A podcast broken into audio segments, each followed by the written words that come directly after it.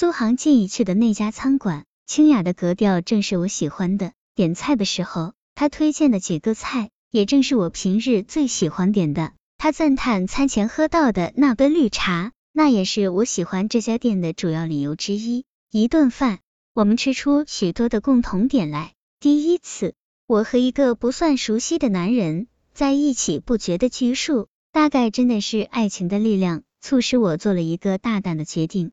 那天晚上，我准备第二天中饭的时候，不知道怎么想的，居然来了兴致，替他也准备了一个饭盒。那天中午，他出去应酬了，我的饭盒躺在茶水间的冰箱里，简直有种无精打采的感觉。快下班的时候，我收到他的短信，他问我今天是不是身体不好，怎么饭盒还在冰箱里，中饭没有吃吗？那条短信立刻让我面红耳赤，我答复他。那个饭盒本来是给你准备的，谢谢你昨天请我吃饭。他没有再回复，我想我的举动太唐突了，他一定也把我归到那些追求他的女孩子里去了。可是我的这种行为不是追求他又是什么呢？下班时我故意晚一点走，想等大家不注意的时候去茶水间把饭盒拿回来。可是到了茶水间，我发现饭盒不见了，貌似偷情的恋情第二天他出差去了北京。我觉得轻松了很多，可是又很希望他能快点回来。我想知道我的饭盒最后的命运。过了几天，我刚走出家门要去上班，却看见苏杭的黑色丰田车停在我家门口。他在驾驶座上笑眯眯的打招呼，让我上车。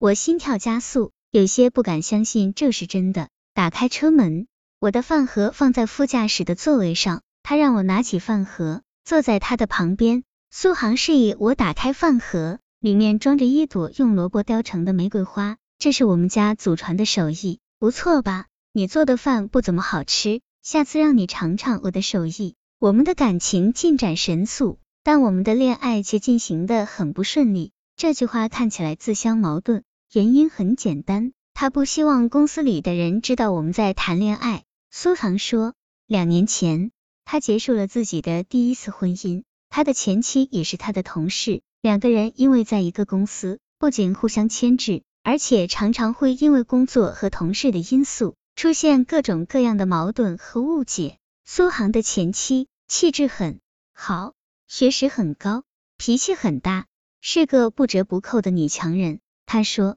到后来，我们两个人不管是在公司还是在家里，夫妻的感觉越来越弱，同事的感觉越来越强，我受不了。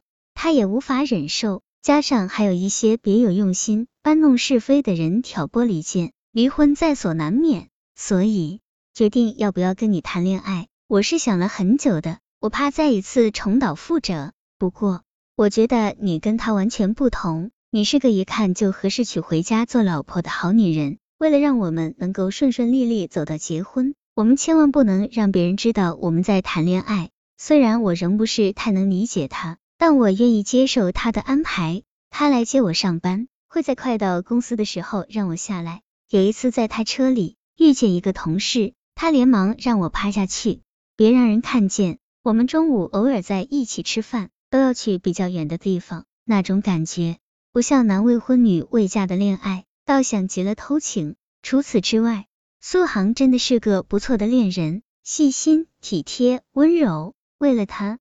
我好几个周末没有去看父母，爸爸妈妈问我在干什么，我总要找借口，因为他说还没到告诉家里人的时候。结婚和离职终于，圣诞节的时候，苏杭向我求婚了，鲜花、戒指和西餐厅，中规中矩的求婚。然后他陪我去看了我的父母，又带我去见了他的父母，商议结婚的事情。两家的大人没有什么意见，我们定下的结婚日期是今年秋天。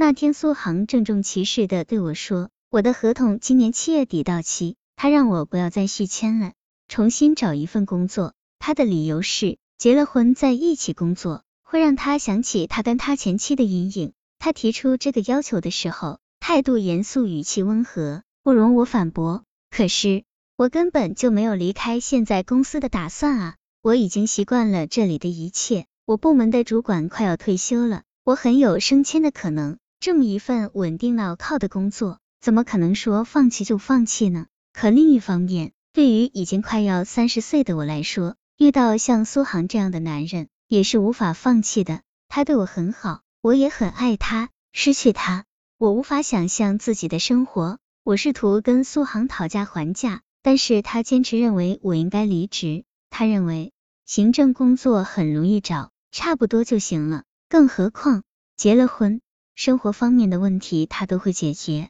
我只要有他就行了，何必担心那么多？日子越来越近了，我已经开始着手准备全公司的合同续签工作，我的心情也因此变得越来越乱。一边是爱人，一边是工作，左右为难的我。从没想过工作会成为我结婚的最大障碍，我已经分不清楚哪个更为重要了。